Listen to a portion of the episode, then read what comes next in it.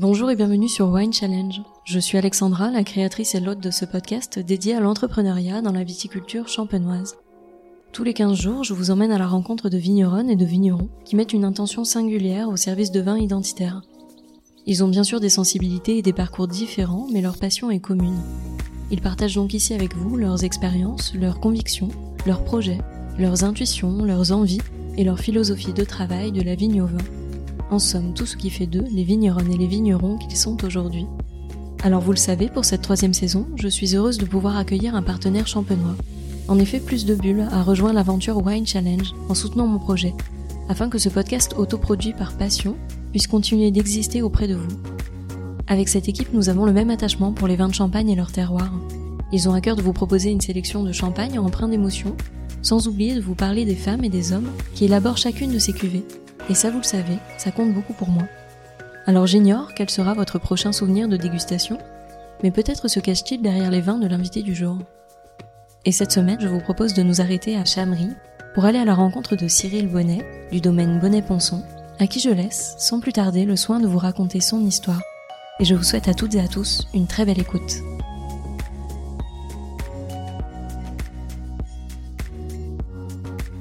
Bonjour Cyril. Bonjour Alexandra. Merci beaucoup de m'accueillir sur le domaine aujourd'hui. Je suis ravie de venir à ta rencontre pour en apprendre un petit peu plus sur ta vision vigneronne. Et pour commencer, je vais te laisser présenter le domaine de la façon dont tu le souhaites. Merci d'être venu t'intéresser à la maison Bonnet-Ponson. C'est un domaine familial. On fait du champagne depuis six générations à Chamery, donc euh, secteur ouest de la montagne de Reims. Moi, j'ai repris en 2013, après avoir pendant six ans partagé mon temps entre deux régions, la Champagne et le Sud-Ouest. Donc Bonnet-Ponson, on est récoltant manipulant depuis les années 1860. Et globalement, la taille du domaine, c'est 10 hectares. On est sur quatre villages principaux. Chamery, Coulombe-la-Montagne, Vrigny et Verzenay. Et aujourd'hui, comment se fait la répartition en termes de cépages C'est le pinot noir qui domine à la maison. On a 40% de pinot noir, 30% de chardonnay, 30% de meunier. Et depuis 5 ans, on a aussi deux parcelles de petits méliers et donc le petit mélière représente 4%. Et aussi quelques rangs d'arbane, pinot blanc, pinot gris. Donc le petit mélier a pris la place de certaines parcelles de meunier. Et donc ça, c'était une volonté de ta part de ramener des anciens cépages ou est-ce que ça existait déjà la génération passée? Oui, alors mon père avait planté un petit conservatoire, il avait planté dans une petite parcelle deux rangs de, de chaque vieux cépage. Moi, dans mon cursus, j'ai pu faire un stage dans la maison du Val-le-Roi et quand j'y étais, donc, euh, il y avait des vinifications de vieux cépages qui étaient faites et notamment le petit mélier. Et donc, j'ai pu suivre l'évolution depuis le stade jus de raisin jusqu'à la mise en bouteille. C'est un cépage qui me parlait bien en termes gustatifs. Évidemment, il y a le côté euh, maturité tardive qui, je pense, va être de plus en plus important pour le futur. Donc, euh, le petit mélier garde une très belle acidité, même quand il a une belle maturité. Et donc c'est aussi également en prévision de nos vendanges de plus en plus chaudes que j'ai décidé de commencer un peu à réapprendre à travailler ces cépages-là. Et quelle est la philosophie du domaine aujourd'hui Est-ce qu'elle a changé depuis que toi tu es arrivé? Oui, il y a eu quelques petits changements. Mon père avait déjà quand même une vision assez propre, et assez respectueuse. Il n'était pas en bio, mais euh, il essayait de commencer et de finir ses saisons en produits de contact. Il avait quasiment arrêté euh, tous les herbicides. On avait de l'enherbement dans la plupart du vignoble, c'était uniquement des engrais bio et aucun insecticide. Il y avait déjà une base assez saine et puis moi j'ai voulu aller plus loin. Comme j'ai commencé hein, ma carrière de vigneron sur un domaine euh, bio donc dans le sud-ouest, je me voyais pas non plus changer d'optique, donc j'ai lancé la conversion en 2013. Et comment s'est passée la transmission justement entre ton père ou tes parents et toi? Est-ce que ça a été simple pour toi de trouver ta place quand tu es rentré euh, sur le domaine? Ça n'a pas été simple. Avec mon père, on a des caractères assez différents, assez forts quand même, je pense. Et on a eu beaucoup de conflits pendant la, quinzaine d'années dans laquelle on a cohabité. Pas la même vision, puis bon, quand on est sur un vignoble depuis 30 ans, on lâche pas les choses comme ça, on a installé quelque chose, on a beaucoup travaillé, on a investi, donc je peux comprendre aussi que mon père ne m'ait pas non plus laissé la main d'un seul coup. Il était quand même assez ouvert d'esprit et il m'a pas empêché de partir en bio déjà. Il m'a juste dit que la conversion bio, il faudrait que je l'assume moi-même et que je prenne la responsabilité de tout convertir en bio. Responsabilité qui est assez importante aussi puisque les vignes ne nous appartiennent pas en totalité, elles sont louées euh, en grande partie à la famille proche, grands-parents et tantes, et donc euh, voilà, il faut quand même assurer une certaine constance, on va dire. Et aujourd'hui, avec le recul, comment est-ce qu'ils voient les choses? Il est plutôt fier, même si au début il pensait pas que le bio était une chose viable en Champagne. Il voit maintenant que ça marche quand même. C'est difficile, certes, surtout bon là, dans le contexte de l'année 2021, c'est plus que difficile, mais on sort quand même de quatre belles années. Il voit aussi au niveau qualitatif des vins un changement. Donc euh, non, le papa est plutôt content. Bon ben voilà, cette année on a perdu quasiment toute notre récolte. Il m'a rassuré aussi en me disant que c'est vrai qu'on avait très rarement vu, je crois jamais d'ailleurs, autant de cumul d'eau en juin, juillet. Donc euh, bon, voilà. Avec le recul que tu as, est-ce que tu referais tout de la même façon, c'est-à-dire engager directement la conversion bio dès ton arrivée sur le domaine, ou est-ce que tu te laisserais une petite année ou deux euh, pour prendre vraiment tes marques? Non, j'ai fait les choses comme je les sentais, je les referais de la même façon. J'ai lancé la, conversion sur les 10 hectares tout de suite. Ouais, c'était quand même pas facile. On a eu 2013 euh, quand même un petit peu de milieu, 14-15 ça s'est bien passé, 2016 première année euh, donc de raisins certifiés, on a fait une demi-récolte, on avait quand même 2016 aussi beaucoup de pluviométrie. Mais non, j'ai fait les choses au mieux, et puis de toute façon, j'aurais pas de deuxième essai, hein, donc c'est comme ça. La vie n'est pas si longue que ça, et j'ai pas trop envie d'attendre trop pour faire des projets. voilà. Il y a différents projets là que j'ai lancés aussi ces dernières années. J'y vais franco. Et justement, quels sont les prochains projets auxquels tu penses? On est en train de réfléchir à une façon de changer un petit peu le profil de nos parcelles, de casser le côté monoculture qui pose de plus en plus de problèmes. Donc je suis parti quand même sur des projets d'agroforesterie et donc là, on a converti un hectare et demi de nos vignes. Donc on a planté des arbres. Pour l'instant, ça ne se voit pas énormément, c'est des petits arbres. Mais dans le futur, j'ai envie de développer cette pratique et puis d'intégrer différentes plantes au sein des parcelles. Donc déjà des arbres pour euh, tous les avantages qu'ils pourraient nous apporter, mais peut-être des plantes compagnes de la vigne aussi. Et également au niveau du travail du sol et de l'entretien du vignoble, on fait des tests sur les couverts semés. Parce que bon, on peut être en bio, mais passer l'intercept six fois par an en plus du reste pour avoir des vignes propres, ça me convient plus. Je veux limiter maintenant vraiment l'utilisation des machines, des énergies fossiles, quitte à produire moins, mais peut-être de façon plus sobre. Donc on va essayer de faire ça. Et quel conseil tu pourrais donner aujourd'hui à la nouvelle génération de vignerons qui, comme toi, aimerait euh, se lancer dans le bio, mais qui est encore un peu euh, hésitant peut-être? Il faut aller au bout de ses projets, il faut pas se laisser décourager par des gens qui pensent que c'est pas possible. Il faut croire en ces décisions et puis il faut se rendre compte aussi qu'il y a plein de régions qui arrivent et la Champagne, même si on a un climat assez humide, assez difficile, notamment au niveau du milieu, on a aussi quand même la chance de pouvoir gagner notre vie autrement que dans d'autres régions viticoles. On a les moyens de le faire. C'est une question de volonté, de temps à passer. Rien que pour la vie de tous les jours aussi, c'est agréable. On se sent bien dans ses vignes et on se sent bien avec soi-même. Et cette démarche vers le bio, est-ce que tu le fais aussi pour euh, ta succession? Moi, je suis parti euh, dans cette optique-là. En fait, finalement, j'ai jamais travaillé de façon différente. Après, euh, oui, je suis papa, mais mes enfants ont deux ans. Et euh, vu le changement climatique qui se profile, j'ai quand même du mal à les voir déjà faire exactement le même métier que moi de la même façon. Mais oui, j'aimerais bien qu'ils continuent, évidemment. J'aimerais bien que ça s'arrête pas. Et est-ce que toi, tu as eu des mentors ou des personnes qui ont vraiment compté dans ton parcours vigneron et qui font de toi aujourd'hui le vigneron que tu es? Ah oui, j'ai eu plein de sources d'inspiration. Évidemment, le papa, le grand-père, ils m'ont quand même appris des bases solides. Après, j'ai pas eu la chance d'aller travailler ailleurs. C'est-à-dire que le vignoble dans le sud-ouest où j'ai travaillé de 2006 à 2013, c'était un vignoble que mes parents avaient acheté, un petit vignoble à côté de Toulouse.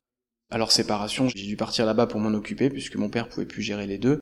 Donc je me suis retrouvé en autonomie tout seul et j'ai pas eu de patron pour m'enseigner des choses, euh, voilà, à part mon père évidemment.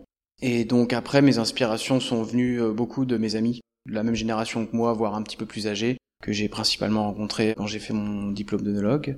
Des gens comme Manu Lançon, Jérôme Fromont, qui sont dans le Jura. Voilà, j'ai quand même appris à leur côté parce que bien qu'étant fils de vigneron, je me suis retrouvé à l'école d'œnologie. J'étais loin d'être en avance sur les autres au niveau connaissances œnologiques et puis de viticulture aussi. Donc ouais, travailler avec mes amis.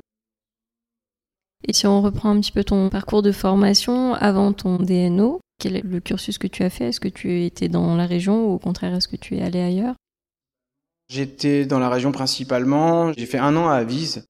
J'ai pas trop trop accroché le lycée viticole d'Avise et du coup je suis retourné après en général. J'ai fait un bac scientifique. Et puis après je suis parti à Toulouse pour faire un DUG de biologie. La dernière année du DUG avant que ça se transforme en licence. Voilà. Ça donne mon âge. et puis après le DNO. Et est-ce que tu regrettes de ne pas avoir fait un cursus 100% euh, viti, on va dire classique? Non, non, parce que ça me laisse plein de choses à apprendre maintenant. et je peux les voir sous un œil nouveau plutôt que de les apprendre à l'école. J'ai un cursus quand même au niveau vinification, au niveau œnologie, et puis c'est vrai que la partie viticulture, bah, je la prends plutôt en autodidacte. Il y a deux ans, on s'est mis à la taille douce, on fait des stages, on fait des formations, ça marche bien comme ça aussi. Et puis je suis content aussi d'avoir fait euh, la biologie générale. Je sais pas si ça m'aide dans mon métier, mais en tout cas ça m'aide à avoir une compréhension euh, globale de ce qui se passe, et c'est une bonne base. Et est-ce que tu as travaillé un petit peu à l'étranger ou pas du tout? Les choses sont faites comme elles se sont faites. Ouais, j'ai vu des copains partir en Californie, Nouvelle-Zélande, Australie, Afrique du Sud. Ça doit être certainement des expériences euh, super. Moi, j'ai pas eu l'occasion de le faire. Du coup, j'ai commencé à voyager un peu plus tard pour aller vendre mon vin, en fait. J'ai fait ces voyages-là, mais bon, j'avais déjà la trentaine, donc c'est pas, c'est pas pareil. Et aujourd'hui, est-ce que tu as des projets de cuvée en particulier que tu souhaiterais mettre en place À la fin de l'année ou début de l'année prochaine, on aura une nouvelle cuvée qui sera basée sur le petit mélier petit mélier pas tout seul, le petit mélier assemblé avec tous les autres. Et également une vinification sur un contenant que je n'utilisais pas avant, sur euh, le grès. Donc pour l'instant on vinifie en fût, en inox, en béton, et puis voilà depuis quelques années les œufs en grès aussi, donc euh, je trouvais intéressant en vinification. Euh, les coteaux champenois, ça c'est quelque chose que je cherche à développer aussi. Donc chaque année j'essaie de faire un, coteau voire deux, donc un blanc, un rouge souvent. Là, on va sortir bientôt un coteau d'assemblage également, qui serait un peu comme euh, mon BSA euh, de Champagne, mais pour le coteau. C'est-à-dire que j'aimerais bien faire des volumes un petit peu plus importants. Au lieu d'en tirer 1000 ou 1500 bouteilles, 2000, 3000 peut-être. Et progressivement, euh, j'aimerais bien arriver sur un domaine qui produise évidemment de la bulle, du champagne. On va essayer d'en faire le plus longtemps possible. Mais ça me dérangerait pas du tout d'avoir 30 ou 40% de ma production en vin tranquille d'ici 10 ou 15 ans.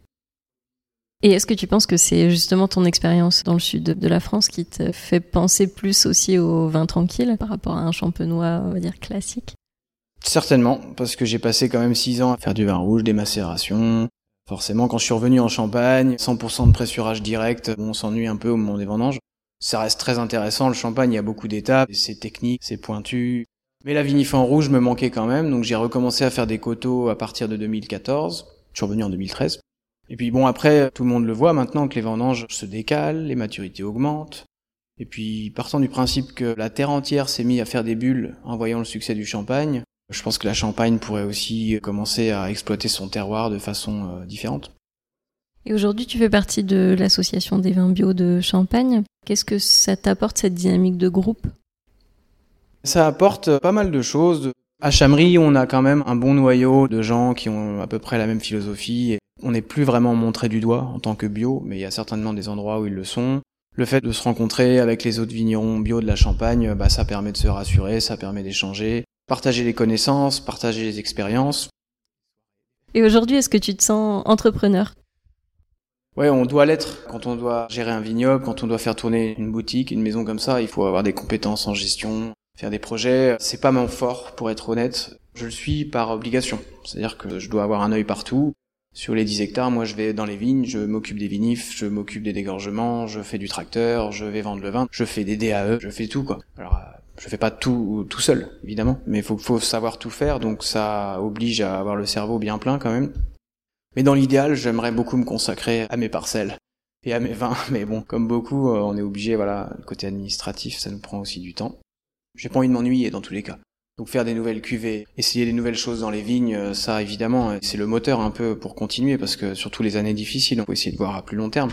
Bon, moi je travaille déjà une cinquantaine de parcelles sur quatre villages, j'ai déjà un peu l'impression d'être débordé tout le temps, donc je n'essaierai pas de grossir. Plutôt essayer d'optimiser notre culture de la vigne, de mieux en mieux comprendre nos terroirs, savoir les travailler de la façon la plus intelligente et bah, essayer de faire les meilleurs vins possibles, hein, comme tous les vignerons quoi.